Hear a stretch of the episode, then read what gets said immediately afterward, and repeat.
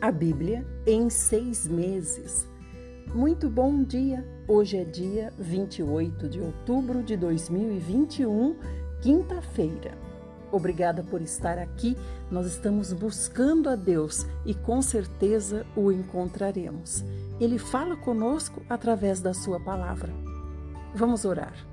Senhor Jesus, nós te pedimos, Senhor, que o Senhor tenha misericórdia de nós, como vem tendo e que o Senhor nos limpe com o teu sangue precioso, nos dando um novo começo, uma nova chance.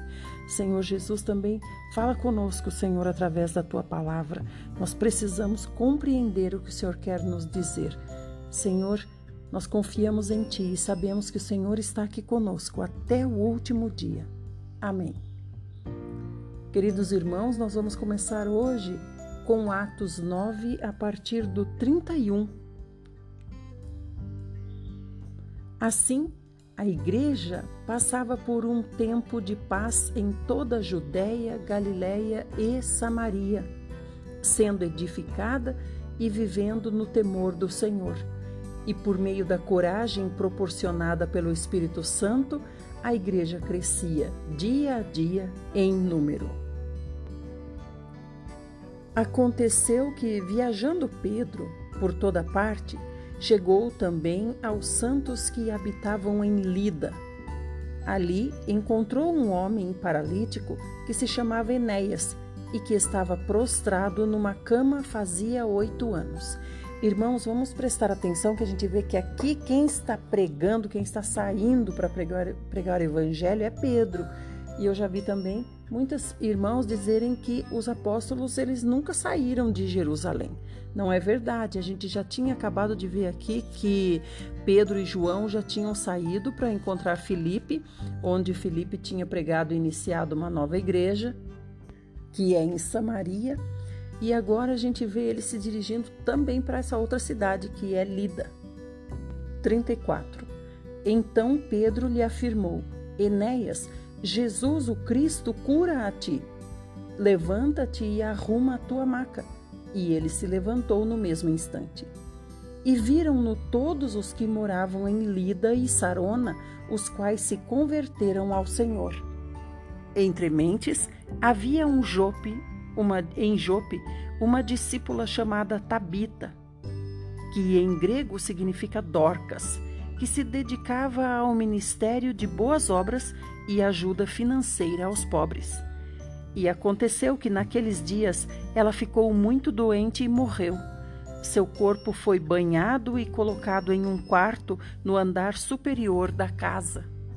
Uma curiosidade, irmãos, é, nas leis de, de Roma, os, os mortos eles tinham que ser sepultados no mesmo dia, no mesmo dia da morte já tinha que sepultar. Agora, fora fora de Jerusalém, já podia se demorar até três dias para sepultar o corpo, mas desde que o corpo fosse lavado, como aqui está dizendo, banhado, e fosse mantido no andar de cima. Aí podia esperar até três dias. 38. Como a cidade de Lida ficava próxima de Jope, quando os discípulos ficaram sabendo que Pedro estava ali, logo enviaram-lhe dois homens com o seguinte pedido: não te demores em vir até nós. Então Pedro, levantando-se, partiu com eles, e assim chegou. Assim que chegou, levaram-no ao aposento do andar de cima da casa. Todas as viúvas o rodearam, chorando e mostrando-lhe os vestidos e outras roupas que Dorcas havia feito para elas enquanto estava viva. Pedro pediu que todos deixassem o quarto.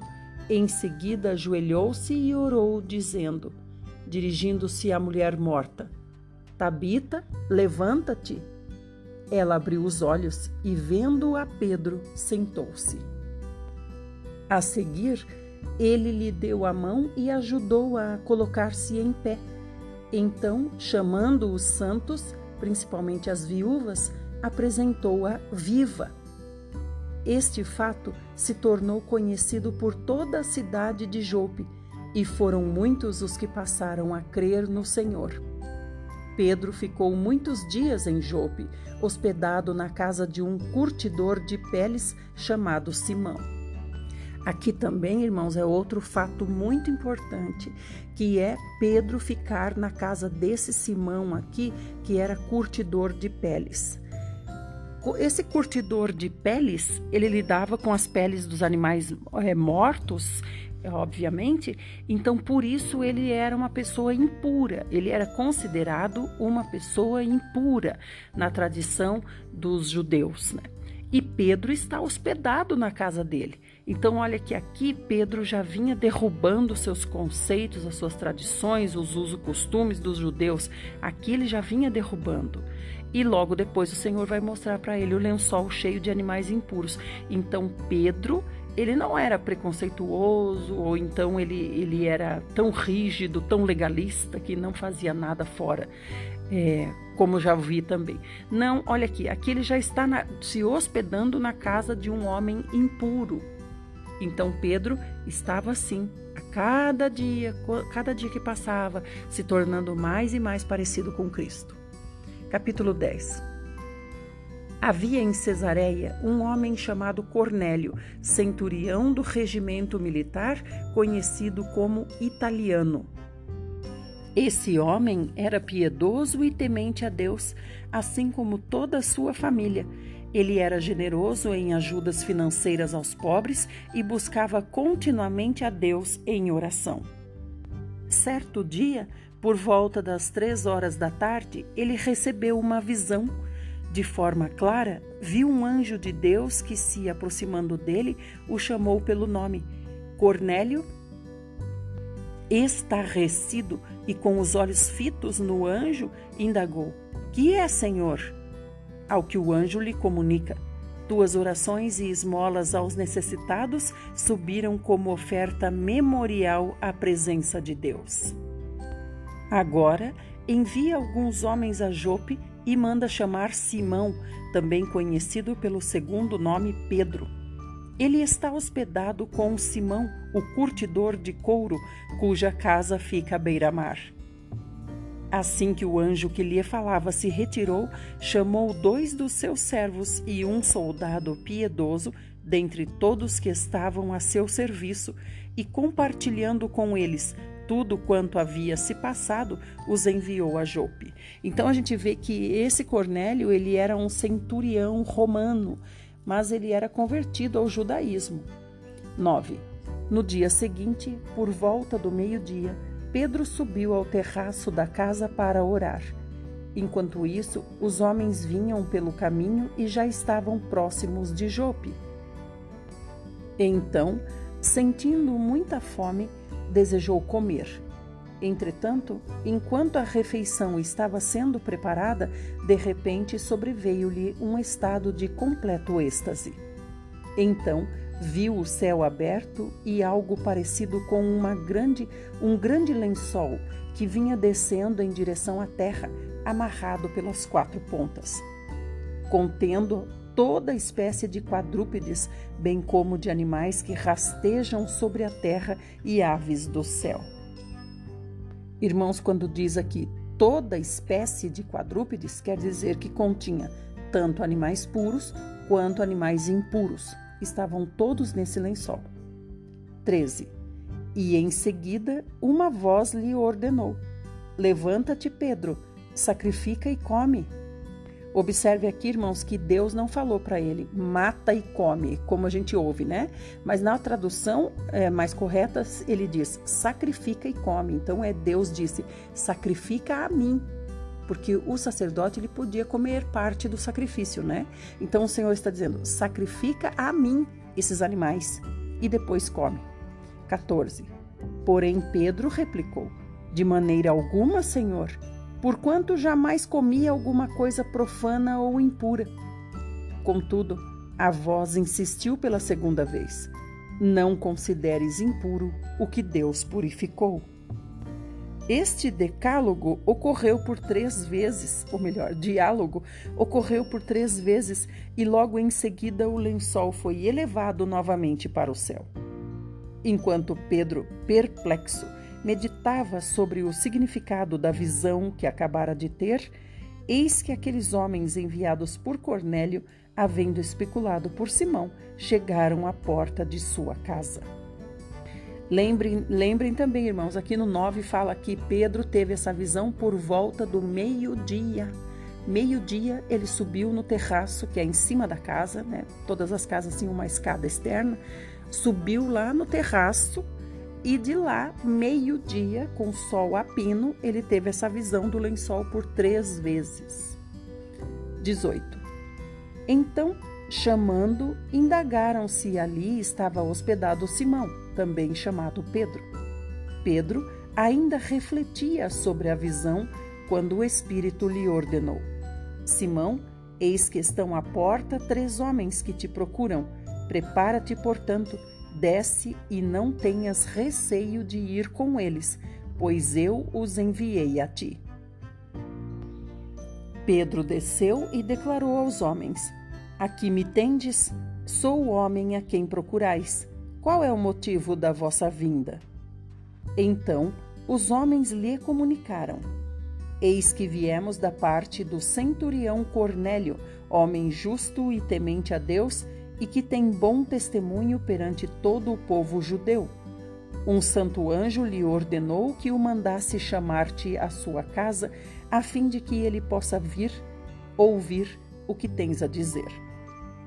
Diante disto, Pedro os convidou a entrar e os hospedou. No dia seguinte, aprontou-se e partiu com eles. Também alguns irmãos dos que habitavam em Jope seguiram em sua companhia. Então, aqui é outra prova de que Pedro já tinha quebrado as suas tradições legalistas, né? suas tradições judaicas, porque aqui ele hospeda esses homens. Esses homens são uh, soldados romanos, né? e ele hospeda na casa dele. É outra coisa que também uh, não era aceita. Muito bem, estamos agora no 24. Um dia depois, chegaram a Cesareia e Cornélio os esperava havendo reunido seus parentes e amigos mais chegados. Aconteceu que, quando Pedro ia caminhando para dentro da casa, Cornélio saiu ao seu encontro e, prostrando-se a seus pés, o reverenciou. Pedro, no entanto, imediatamente o fez aprumar-se, ponderando-lhe: Levanta-te, pois sou tão humano como tu és. Então, conversando com ele, Pedro entrou na casa e encontrou ali reunidas muitas pessoas e lhes explicou: Vós bem sabeis que é contra nossa lei um judeu associar-se a qualquer gentio, nem mesmo por uma breve visita. Contudo, Deus revelou-me que a nenhuma pessoa devo considerar impura ou imunda. Por essa razão, Assim que fui procurado, vim sem qualquer objeção. Agora, pois, vos indago por qual motivo me mandastes chamar? Ao que Cornélio lhe declarou: Faz hoje quatro dias que eu estava em jejum, orando em minha casa por volta desta hora, às três horas da tarde. Subitamente apresentou-se diante de mim um homem com roupas resplandecentes e ordenou-me: Cornélio, Deus ouviu tua oração e lembrou-se de tuas ajudas aos pobres. Portanto, manda buscar em Jope a Simão, também chamado Pedro. Ele está hospedado na casa de Simão, o curtidor de couro, que mora próximo ao mar. Então, sem demora, mandei chamar-te e fizeste bem em vir. Agora, pois, estamos todos aqui na presença de Deus com o propósito de ouvir tudo quanto o Senhor te ordenou dizer-nos. Diante disto, Pedro começou a compartilhar. Agora sim percebo verdadeiramente que Deus não trata as pessoas com qualquer tipo de parcialidade. Antes, porém, de todas as nacionalidades, recebe todo aquele que o teme e pratica a justiça. Esta é a palavra que Deus mandou aos filhos de Israel, anunciando-lhes o evangelho da paz por intermédio de Jesus Cristo. Este, portanto, é o Senhor de todos. Essa palavra, vós muito bem conheceis, foi proclamada por toda a Judéia, começando pela Galiléia, depois do batismo pregado por João. e se refere a Jesus de Nazaré, de como Deus ungiu com o Espírito Santo e poder, e como ele comunicou, caminhou por toda parte, realizando o bem e salvando todos os oprimidos pelo diabo, enquanto Deus era com ele. E nós somos testemunhas de tudo o que ele realizou na terra dos judeus, bem como em Jerusalém, onde o assassinaram, suspendendo-o num madeiro. Deus, entretanto, ressuscitou a ele ao terceiro dia e lhe concedeu que fosse visto, não por toda a população, mas por testemunhas que previamente escolhera para este propósito, por nós que comemos e bebemos com ele depois que ressuscitou dos mortos. E foi ele mesmo que nos mandou pregar a todas as pessoas e testemunhar que foi a ele que Deus constituiu juiz dos vivos e dos mortos. Vamos continuar no próximo áudio com essa pregação de Pedro.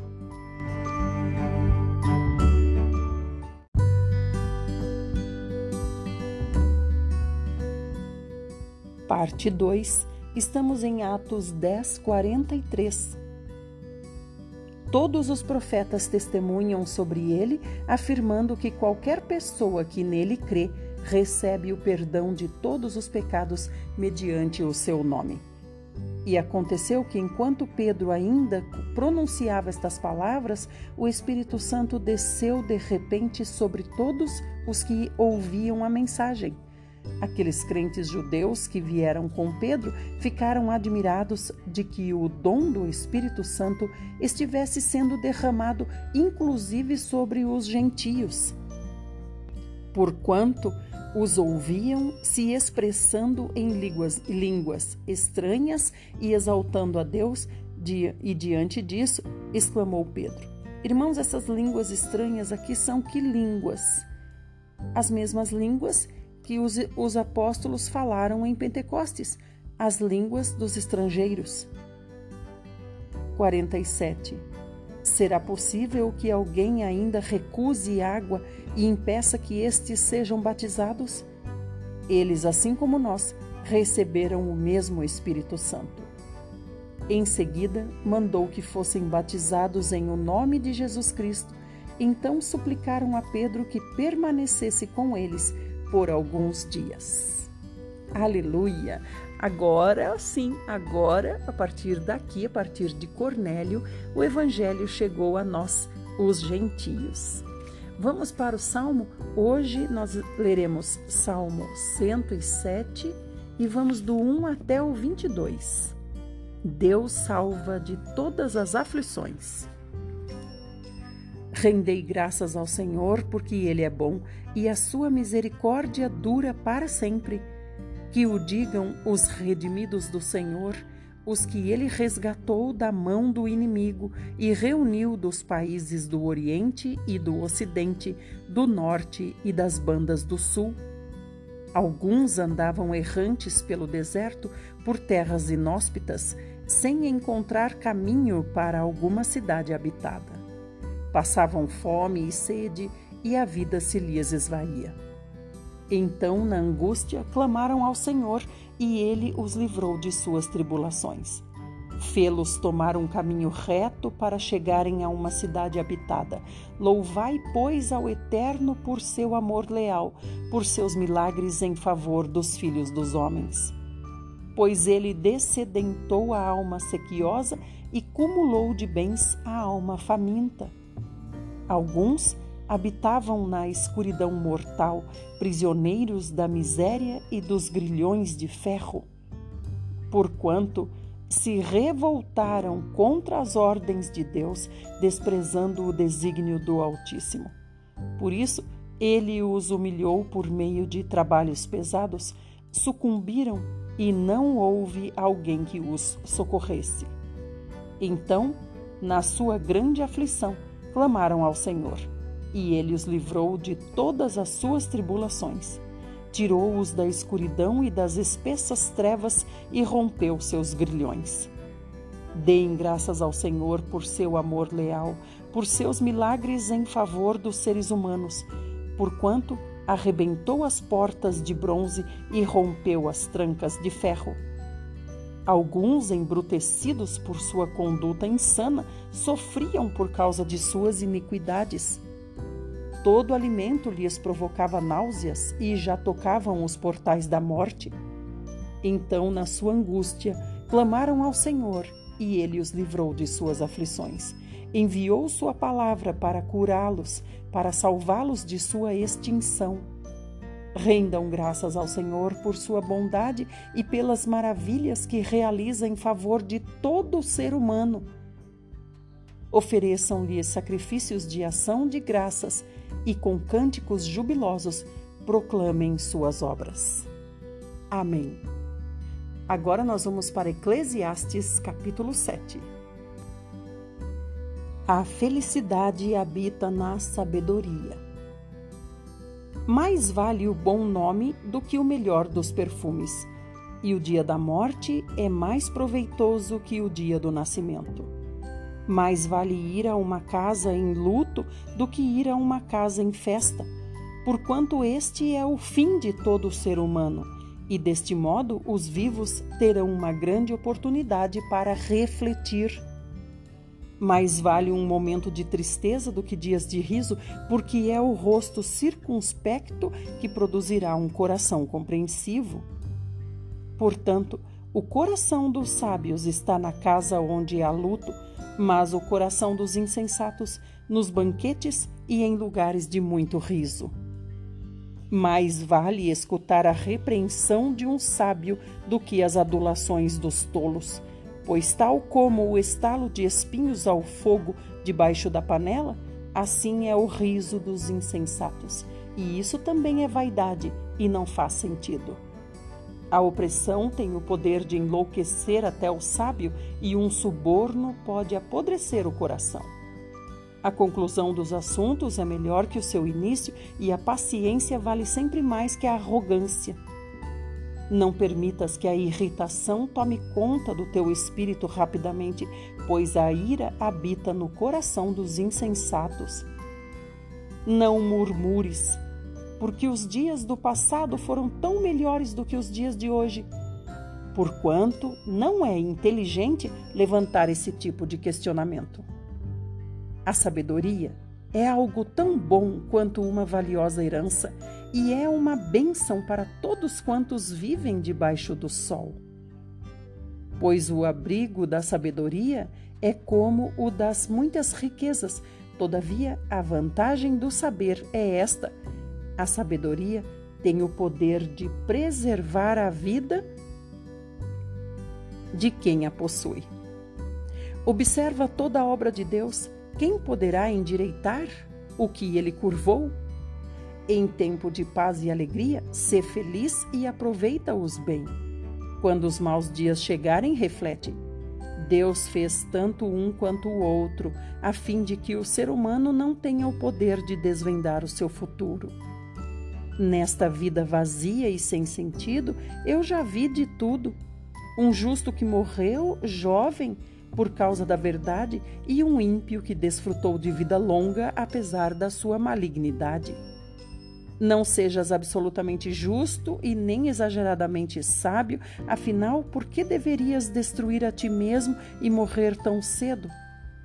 Entretanto, não sejas mal demais, nem insensato demais, porque apressarias o dia da tua morte. É bom e saudável que agarres um conceito sem soltar o outro, pois aquele que ama a Deus saberá encontrar o melhor de ambos. A prática da sabedoria torna o sábio mais poderoso que uma fortaleza guardada por dez valentes. Contudo, não existe um homem tão justo sobre a face da terra que saiba fazer o bem sem jamais pecar. Não des muita atenção a todas as palavras que dizem sobre ti, assim não te decepcionarás ouvindo teu próprio servo te amaldiçoar. Porquanto em teu coração sabes que também tu já falaste mal de teus companheiros muitas vezes. Todos esses conceitos analisei criteriosamente mediante a sabedoria e pensei: estou decidido a tornar-me sábio. Mas logo notei que a sabedoria está fora do meu alcance.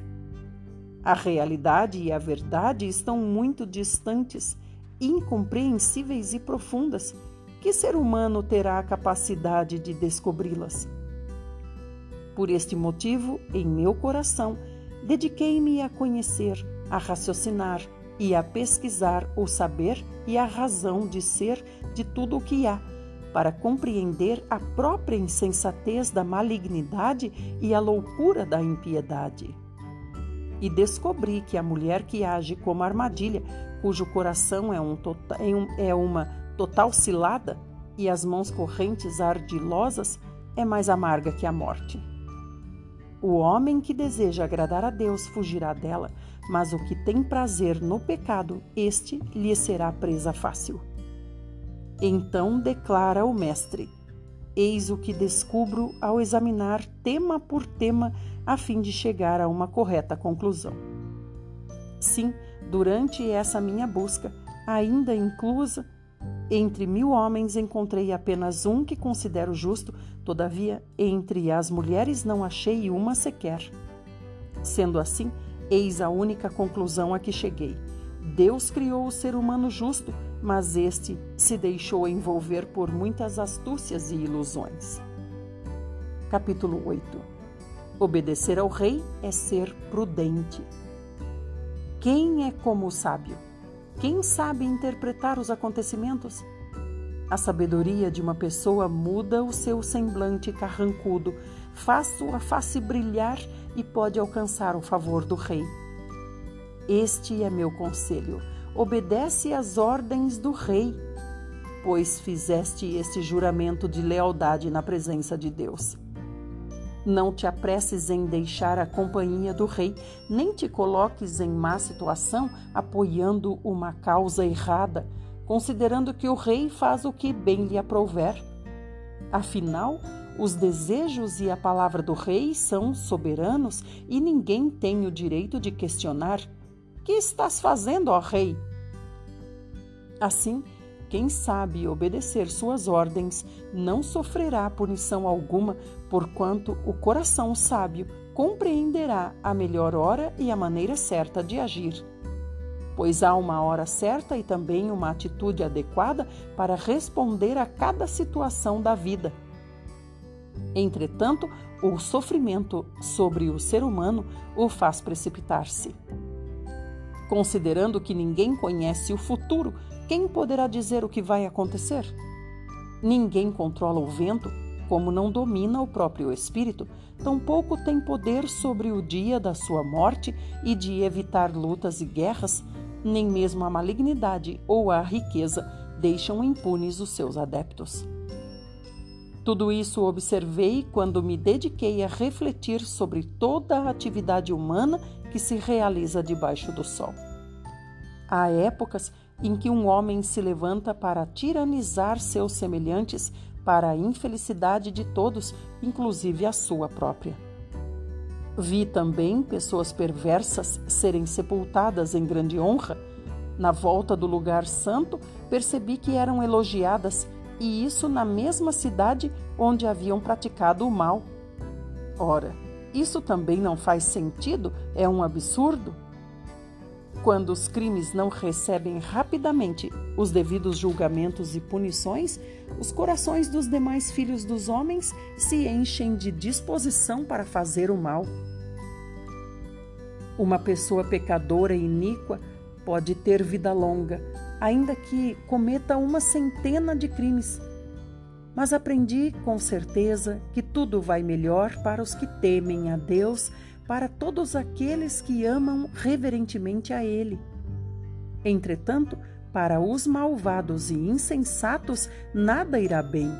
Porquanto não respeitam a Deus, os seus dias serão poucos e passarão como uma sombra. Mas há mais um absurdo sobre a face da terra: justos que são castigados como se fossem ímpios e perversos que são tratados com a dignidade devida aos homens de bem. Portanto, aconselho que se desfrute o melhor que a vida pode proporcionar, porquanto debaixo do sol não existe nada mais feliz para o ser humano do que simplesmente comer, beber e alegrar-se. Essa é a felicidade que nos ajudará a superar os difíceis dias de trabalho durante todo o tempo de vida que Deus nos conceder debaixo do sol. Quando apliquei minha mente a fim de conhecer a sabedoria e a observar todo o trabalho humano que se realiza sobre a face da terra, especialmente daqueles que não se permitem descansar nem de dia nem de noite, cheguei à seguinte conclusão sobre tudo quanto Deus tem realizado na terra. Ninguém é capaz de compreender o que se faz debaixo do sol. Por mais que se esforce para desvendar o sentido dos acontecimentos, não foi dado ao ser humano o poder de entender todas as ações de Deus. O sábio pode até asseverar que compreende, entretanto, na realidade, jamais conseguirá explicá-las. Capítulo 9 O fim de toda a vida é o mesmo. Sim, refleti sobre todos esses temas e cheguei à conclusão de que os justos e os sábios e as obras de suas mãos estão sob o controle total de Deus. O que os aguarda, seja amor ou ódio, ninguém pode saber. Assim, todos caminham rumo a um mesmo destino, tanto o justo quanto o ímpio, o bom e o mal, o puro e o impuro, o que consagra sacrifícios e louvores e o que não os oferece. O que acontece com o homem bom ocorre também ao pecador, e o que faz juramentos passa pelas mesmas circunstâncias que aquele que evita jurar. Este é o mal que paira sobre tudo o que se realiza debaixo do sol. Todos nós estamos expostos ao mesmo destino. Além de tudo, o coração do ser humano está repleto de malignidade e de insensatez, mal que o acompanha durante toda a vida. Finalmente, todo homem se juntará aos mortos. Vamos para o próximo.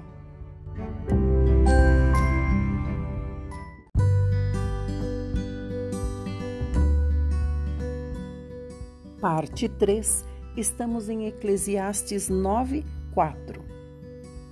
Contudo, sempre haverá esperança para quem está vivo. Afinal, até um cachorro vivo é melhor do que um leão morto. Porquanto os que estão entre os vivos sabem que morrerão, mas os mortos não sabem mais nada.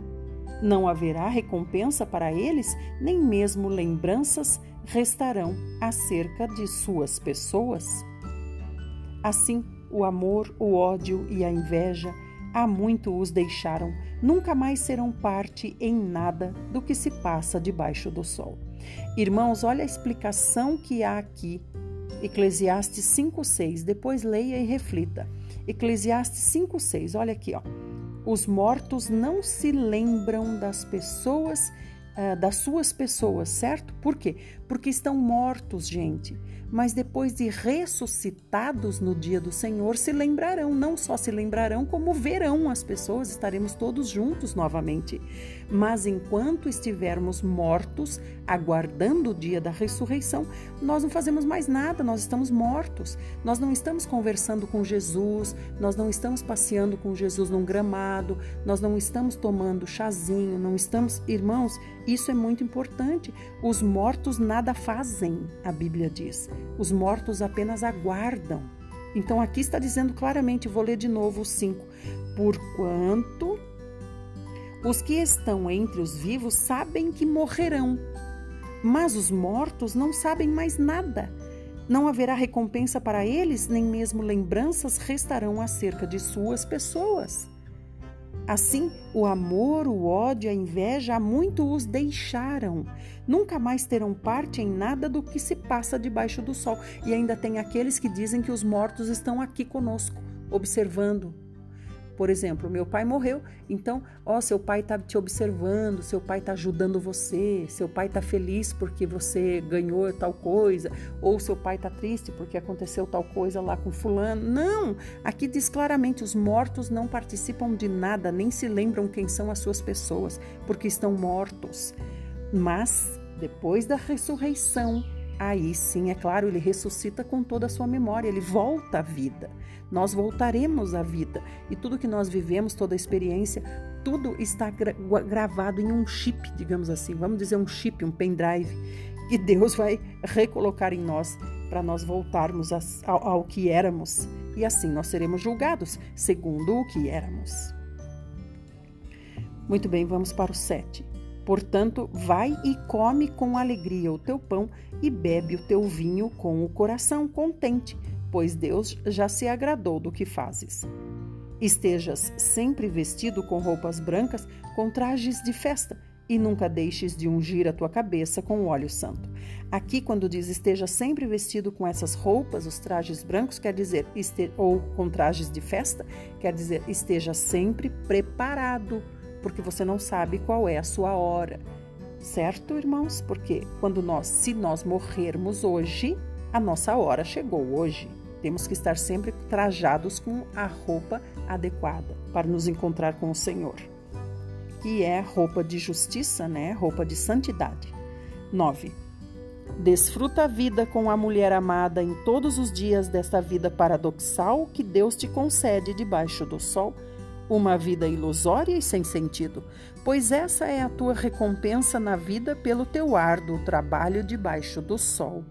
Sendo assim, tudo quanto vier à mão para realizar, faze-o com o melhor das tuas forças, porquanto para o Sheol, a sepultura, para onde vais, não há atividade, trabalho, reflexão, planos, conhecimento, saber, nem nada.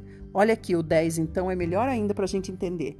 Que está falando aqui? Quando você vai para a sepultura, não tem atividade, não tem trabalho, não tem reflexão, não tem plano, não tem conhecimento, não tem saber, não tem nada. Por quê, irmãos? Porque está morta, a pessoa está morta. Se a pessoa está morta, ela está num sono profundo, como se fosse isso, mas também não é isso. Ela está inativa. Ela vai voltar com tudo o que ela é depois da que ela for ressuscitada. Enquanto ela está morta, aqui usou uma palavra muito sábia: não há atividade nenhuma. Ela deixou de existir e será ressuscitada naquele dia. 11.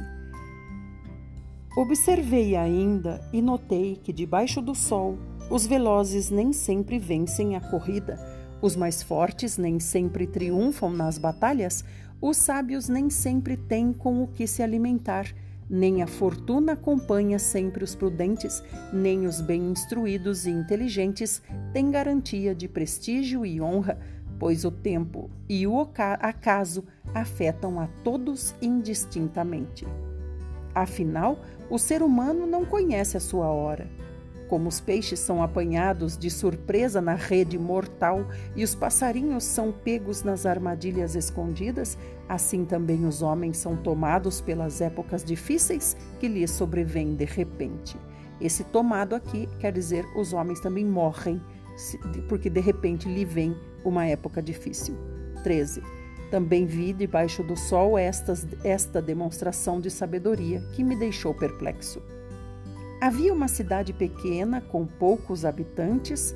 Um grande rei veio contra ela, cercou-a e levantou contra ela enormes rampas militares de ataque. Contudo, nesta pequena cidade havia um sábio pobre que livrou seu povo por meio do seu admirável saber. Apesar disso, ninguém mais se levantou daquele, ah, daquele, se lembrou daquele homem pobre. Então passei a refletir. Melhor é a sabedoria do que o poder. Contudo, a sabedoria do pobre é desprezada e as suas palavras logo caem no esquecimento geral. As palavras proferidas por aqueles que detêm o conhecimento e o saber devem ser ouvidas com mais calma e atenção do que os discursos inflamados dos que dominam sobre os tolos e insensatos. A sabedoria é melhor e mais poderosa do que qualquer arma de guerra. Entretanto, um só pecador promove enorme destruição.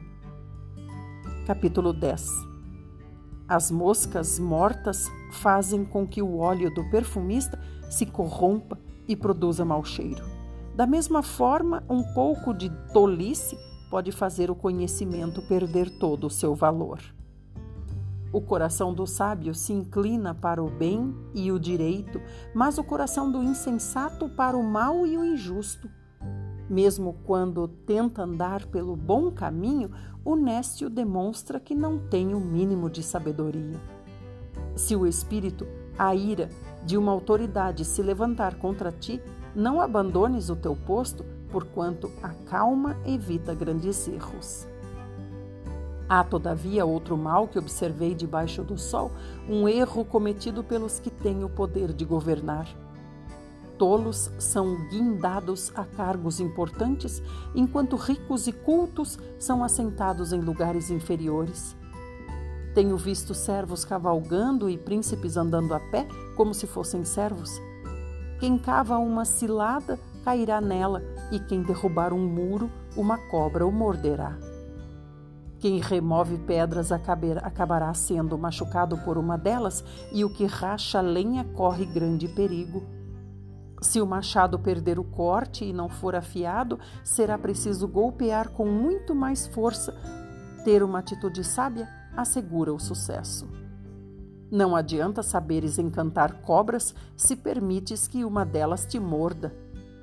As palavras da boca do sábio são agradáveis, mas os lábios do insensato o devoram.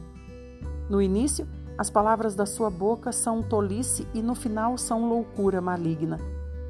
O insensato multiplica as palavras, no entanto, ninguém imagina o que está por vir. Quem poderá prevenir a outros sobre o que ainda virá mais tarde? O trabalho do tolo o deixa tão fatigado que ele nem consegue achar o caminho de casa.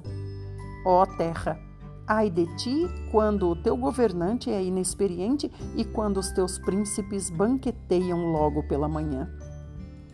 Até, ó terra, feliz de ti se o teu rei é filho de nobres e se os teus líderes comem com equilíbrio e no devido tempo, a fim de recuperar as forças e não para embriagar-se. Por causa da preguiça, o telhado se enverga. Por causa da falta de disposição de restaurar, a casa tem goteiras. O banquete traz diversão e o vinho alegra a vivência, mas é com dinheiro que se consegue tudo isso. Não amaldiçoeis o rei, nem mesmo em pensamento, tampouco em seu aposento insultes o rico, porquanto uma ave do céu poderá levar as suas palavras pelo ar e seres alados poderão se encarregar de divulgar aos quatro ventos tudo o que disseste. Capítulo 11 Distribui com generosidade o teu pão, como se o atirasse sobre as águas, e depois de algum tempo receberás de volta. Reparte com sete e mesmo com oito o que tens, pois não sabes que desgraça pode vir sobre a terra. Quando as nuvens estão pesadas de água, derramam chuva sobre a terra. Quer uma árvore debruce para o sul ou tombe para o norte, onde cair, ali permanecerá. Quem fica apenas olhando o vento jamais plantará, e quem para quem e quem para observando a passagem das nuvens não colherá. Assim como não conheces o caminho do vento, tampouco como o espírito entra no corpo que se forma no ventre de uma mulher, do mesmo modo não podes compreender as obras de Deus, o Criador de tudo o que há. Logo ao alvorecer, semeia a tua semente, e à tarde não repouses a tua mão, pois não sabes qual das tuas obras vai prosperar, se esta ou aquela ou ambas serão boas. Como é agradável ver a luz e estimulante sentir o sol ao raiar do dia. Portanto, se um ser humano chegar a viver muitos anos, alegre-se em todos eles Porém, lembre-se dos dias difíceis e escuros, porquanto não faltarão em quantidade. Afinal, tudo o que está para vir é absurdo, não faz sentido. Jovem, alegra-te na tua mocidade. Sê feliz o teu coração nos dias da tua juventude. Segue os caminhos que o teu coração indicar e todos os desejos dos teus olhos. Saibas, contudo, que tudo quanto fizeres passará pelo julgamento de Deus. Sendo assim, Afasta do teu coração o desgosto e a ansiedade e para de fazer teu corpo sofrer, pois a juventude e o vigor da mocidade passam muito rápido. Capítulo 12 Lembra-te do teu Criador nos dias da tua mocidade, antes que cheguem os dias difíceis e se aproximem os dias da velhice, em que dirás: Não tenho mais satisfação em meus dias.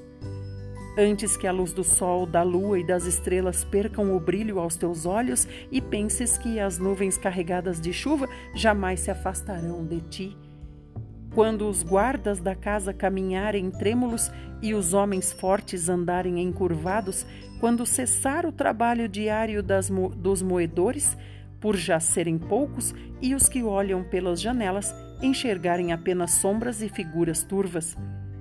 Quando as portas da rua se fecharem, quando o ruído do moinho diminuir muito e te despertares com o simples canto dos pássaros, mas o som de todas as canções te parecer fraco e distante. Quando temeres a altura e, e, a, e te aterrorizares com os perigos das ruas, quando florir e a amendoeira, o gafanhoto se transformar em um grande peso e perderes o gosto por quase tudo, então é tempo de o ser humano se recolher à sua morada eterna e os pranteadores caminharem pelas ruas chorando a sua partida. Sim, com certeza lembra-te de Deus antes que se rompa o cordão de prata ou se quebre a taça de ouro, antes que o cântaro se despedace junto à fonte, a roda se quebre junto ao poço. O pó retorne à terra de onde veio e o espírito volte a Deus que o concedeu. Que absurdo, que futilidade, tudo é ilusão, vaidade! exclama o sábio e finaliza. Nada faz sentido, tudo é inútil. Além de ter sido sábio e mestre, também ministrou grande conhecimento ao povo. Ele ouviu, analisou e colecionou diversos provérbios. O sábio procurou achar palavras inteligentes e agradáveis e escreveu com de destreza e justiça seus muitos discursos plenos de verdade. As palavras dos sábios são como pregos bem pregados, são como varas pontiagudas que os pastores usam para guiar as ovelhas. Eis que estas palavras foram concedidas por Deus, o único pastor de todos nós. Então aqui está dizendo, irmãos, que foi um sábio que escreveu Eclesiastes, que não necessariamente é Salomão, não se sabe, mas aqui deixa claro para nós, quem escreveu, quem concedeu foi Deus, o único pastor. Então são palavras de Deus. 12. Atentai, pois, filho meu, a mais este conselho. Não há limite para se produzir livros e estudar demasiado faz o corpo todo ficar exausto. Agora que já se disse tudo, eis aqui a conclusão a que chegamos. Ama reverentemente a Deus e obedece aos seus mandamentos, porquanto foi para isso que fomos criados porque Deus conduzirá a juízo tudo quanto foi realizado e até mesmo o que ainda está escondido, quer seja bem, quer seja mal. Aqui terminamos a nossa porção de hoje. Até amanhã com o nosso amado e querido Senhor Jesus. Fiquem bem. Bye.